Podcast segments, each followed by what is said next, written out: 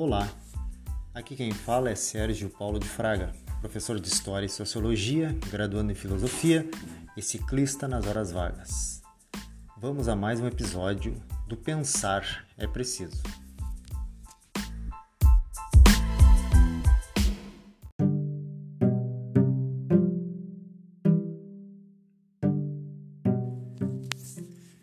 Em 1977, a NASA lançou ao espaço a sonda Voyager 1.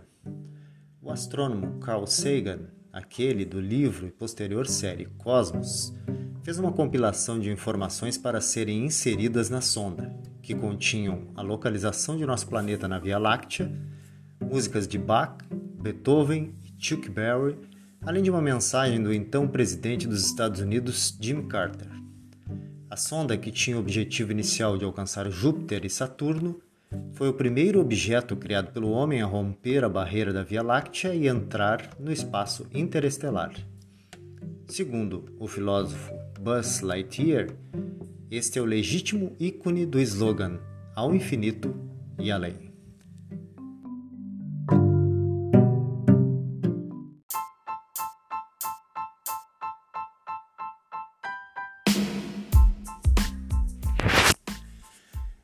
Esta lembrança com a sonda serve de inspiração para o nosso tema. A palavra escrita e a palavra gravada, isto que estou fazendo aqui, são como sondas lançadas ao além. Quando estamos falando com alguém, o que falamos é captado, interpretado e talvez repercutido pelos nossos interlocutores. No caso da palavra escrita, tenho a impressão de que ela acaba ganhando vida própria, Alguns pais dizem que criam os filhos para a vida, depois de adultos, os filhos seguem seu caminho. No caso do texto, acontece algo parecido. O texto impresso segue seu caminho, muitas vezes em detrimento de seu autor.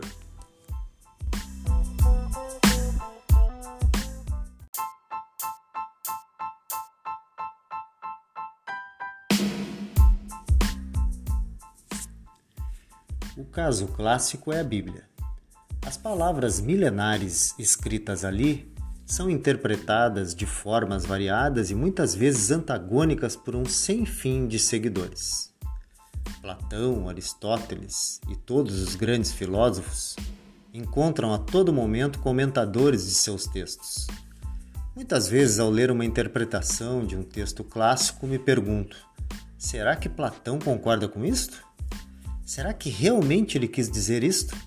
Sei lá. Boa sorte, hermeneutas.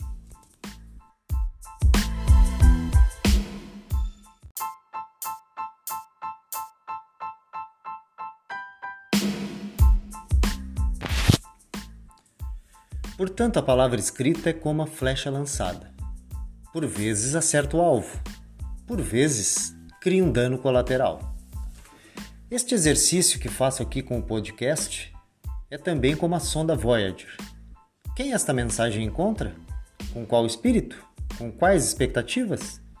No último episódio, disponibilizei um poema onde colocava que, na realidade, a escrita e a poesia para mim são exercícios de autoanálise. Não tenho uma pretensão aqui de influenciar ninguém. Escrevo sobre como vejo o mundo. Talvez estas sensações em formas de palavras, encontrem pessoas que assimilem estas percepções de forma similar às suas.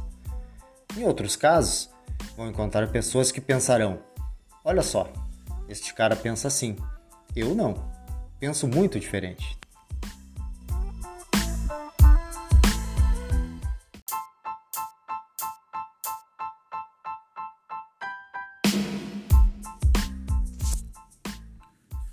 Esta sonda podcast, portanto, viajará no tempo. Talvez me encontre no futuro. É provável que eu escute e pense. Já pensei assim, já não penso mais. Assim sendo, ficará comprovado que minhas palavras ganharam vida própria, não mais me pertencem e já não mais representam minhas percepções. Sendo assim, seguiremos. Afinal, falar é estimulante, escrever é necessário e pensar é preciso. Até a próxima.